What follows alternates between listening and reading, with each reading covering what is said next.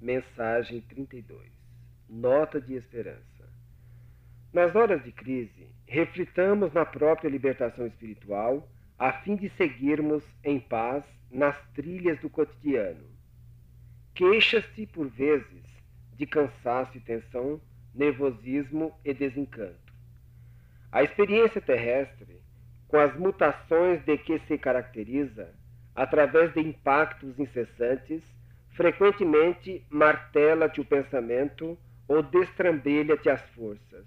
Ainda assim, é imperioso te refaças, dissolvendo todas as impressões negativas na fonte do entendimento. Começa por não te permitires a mínima excursão nos domínios obscuros do pessimismo ou da intolerância.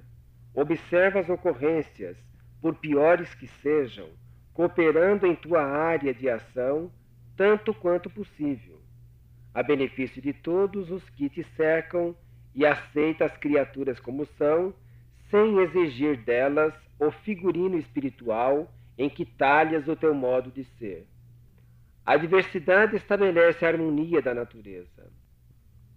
O cravo e a rosa são flores sem se confundirem. O sol e a vela acesa são luzes com funções diferentes. À vista de semelhantes realidades, nos dias de inquietação, não te irrites contra os outros e nem firas a outrem de modo algum. Muitas vezes, a aflição é o sinônimo de nossa própria intemperança mental à frente de abençoadas lições da vida.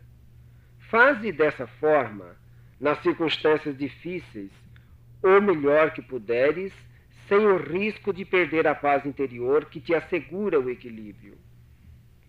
Sobretudo, saibamos entender para auxiliar. Se alguém te impõe amargura ou desapontamento, oferece em troca simpatia e colaboração ao invés de vinagre ou reproche. Se o empreendimento fracassa, reconsideremos o trabalho de novo com mais segurança ajuda e ajudar-te-ão. Dá e receberás. Garante a luz e a luz clareará o caminho. Nada te prenda à perturbação, a fim de que possas te desvencilhar facilmente da treva, de modo a avançar e servir.